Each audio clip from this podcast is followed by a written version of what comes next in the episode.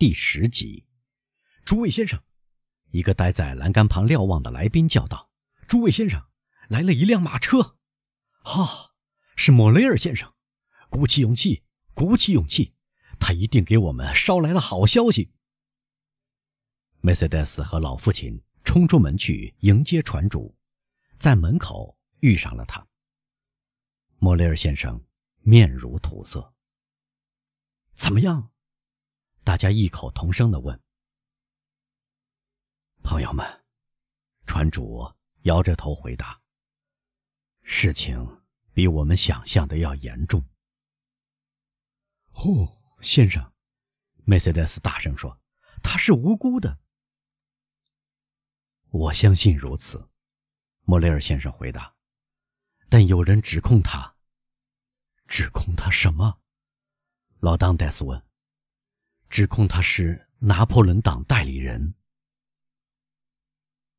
凡是在这个故事发生的时代生活过的读者，都一定会记得莫雷尔先生刚刚说出的指控在当时有多可怕。梅赛德斯惊叫一声。老人跌坐在一张椅子里。哈，卡德鲁斯轻声说：“您骗了我，唐格拉尔。玩笑还是开了，但我不想让这个老人和这个姑娘痛不欲生，我要对他们和盘托出。”住嘴，混蛋！唐格拉尔叫道，抓住卡德鲁斯的手，否则我不管你的安全。谁告诉你当戴斯真是无罪呢？帆船在厄尔巴岛靠过岸，他上了岸，他在费拉约港待了一整天。如果他身上找到连累他的信，帮他说过话的人会被看作他的同谋。卡德罗斯出于自私的本能，马上明白这番议论无懈可击。他带着因恐惧和难过而显出惊慌的眼神望着唐格拉尔。他是先进一步，再退两步。那么，我们等等吧。他喃喃地说：“是的，我们等一等。”唐格拉尔说：“如果他是无辜的，就会释放他；如果他有罪，就犯不着为一个密谋者连累自己。”那么，我们走吧。我在这儿待不下去了。好的，来吧。唐格拉尔说：“很高兴能找到一个一同退走的同伴，来吧，让他们各自找机会退走吧。”他们俩抽身走了。菲尔南重新成为姑娘的靠山，拉住梅赛德斯的手，把她带回卡塔卢尼亚人的村子。当戴斯的朋友们则把那个几乎昏倒的老人送回了梅朗乡。不久。当泰斯因拿破仑党人的罪名而被捕的消息在全城不胫而走。你相信这是真的吗，亲爱的唐格拉尔？莫雷尔先生赶上他的会计和卡德鲁斯，这样问道。他匆匆到城里去，想通过代理检察长德威勒夫先生直接获得关于埃德蒙的消息。他同代理检察长有一面之交。您相信这是真的吗？当然，先生，唐格拉尔回答：“我对您说过，当泰斯无缘无故在厄尔巴岛靠岸。你知道，这样靠岸，我觉得可疑。除了对我以外，您对别人提及过您的怀疑吗？”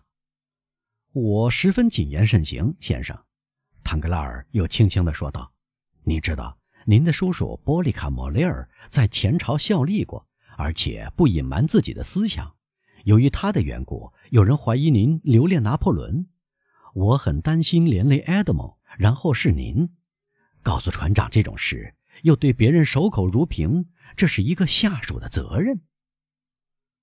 很好，唐格拉尔，很好。船主说：“您是一个正直的人。本来，即使这个可怜的当代斯当了法老号的船长，我事先也想到了您。这是怎么回事，先生？”是的，我事先问过当泰斯，他对您有什么看法？他是否不大愿意让您留任？因为不知怎么的，我想已注意到你们之间关系有些冷淡。他怎么回答您的？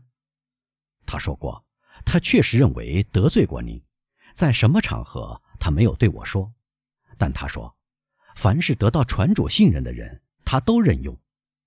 伪君子，唐格拉尔咕哝着说。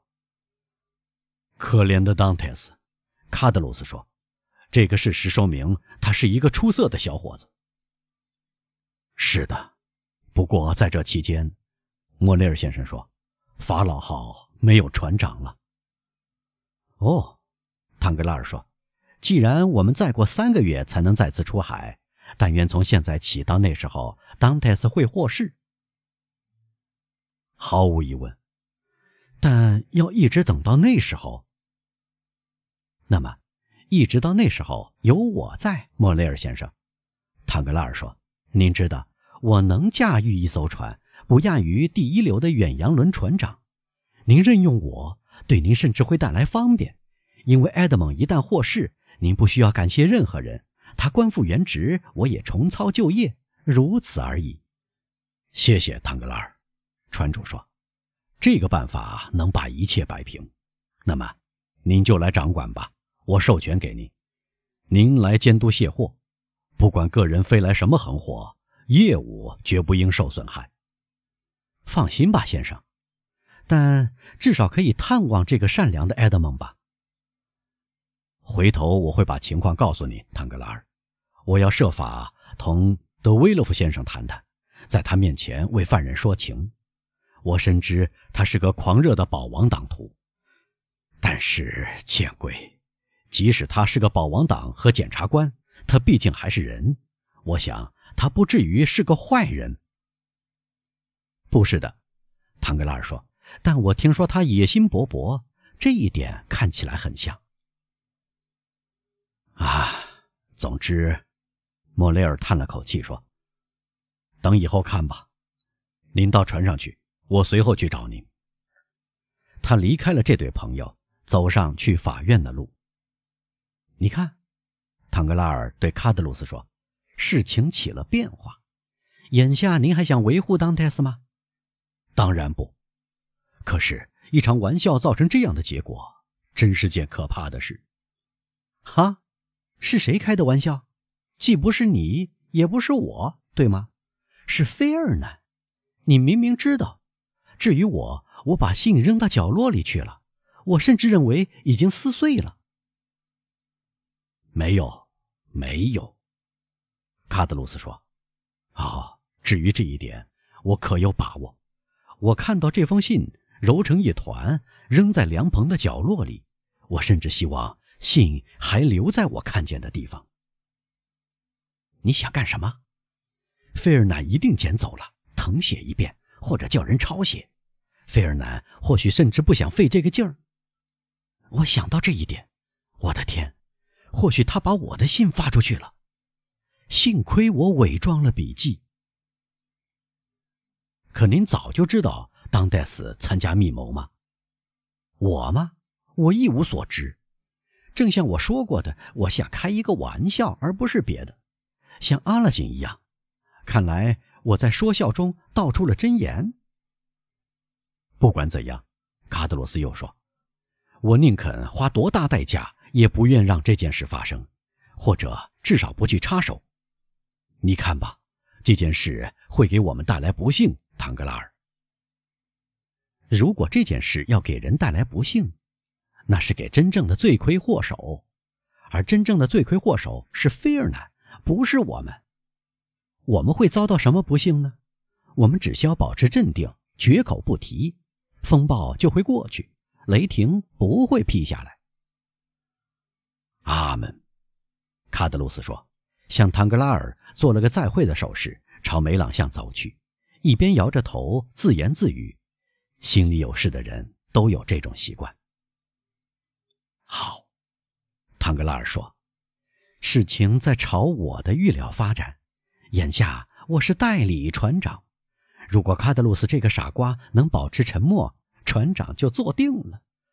万一司法机关把当泰斯释放了呢？哦，但是，他含笑补充了一句：“司法机关就是司法机关，我相信他。”说到这里，他跳进一只小船，吩咐船夫摇到法老号去。读者记得，船主曾约他在这艘船上相见。代理检察官在同一天、同一时辰，在大形市街美杜莎喷泉对面一座由皮热建造的贵族气派的古老宅邸中，也正在庆祝订婚喜宴。只不过，这另一场景的演员不是平民百姓、水手和士兵，他们属于马赛社会的头面人物，这是一些旧行政官员。他们在篡权者统治下辞职赋闲，有年老的军官，他们离开帝国军队，加入孔代的队伍；还有年轻人，他们由依然担心他们生命安全的家庭抚养长大，尽管家里已为他们支付了四五个服兵役替身的钱。他们憎恨拿破仑，五年的流放生活把他们变成了一个个殉道者，而十五年的王政复辟时期。则要把他们变成神灵。宴会仍在进行，谈话热烈，充满激情。当时的激情在法国南部尤其显得可怕、活跃而剧烈，因为五百年来那里的宗教仇恨助长了政治仇恨。拿破仑皇帝曾经统治过世界的一部分，听过一亿二千万臣民用十种不同语言高呼。拿破仑万岁！如今是厄尔巴岛之王，只统治五六千人。他在这里被看作永远失去了法国和皇座。那些文官指出他的政治错误，武官提到莫斯科和莱比锡战役，妇女们议论他和约瑟芬的离婚案。这个保王党圈子兴高采烈和得意洋洋的，不是由于拿破仑的垮台。而是由于一种原则的消灭，在他们看来，生活已重新开始，他们已摆脱了噩梦。一个佩戴圣路易十字勋章的老人站起来，向宾客提议为路易十八国王的健康干杯，这是得圣梅朗侯爵。这一祝酒使人同时想起哈特威尔的流亡者和法国这位起调解作用的国王。人声鼎沸，酒杯按英国方式举起，妇女们取下她们身上的花朵，叠放在桌布上，这是近乎诗意的热情。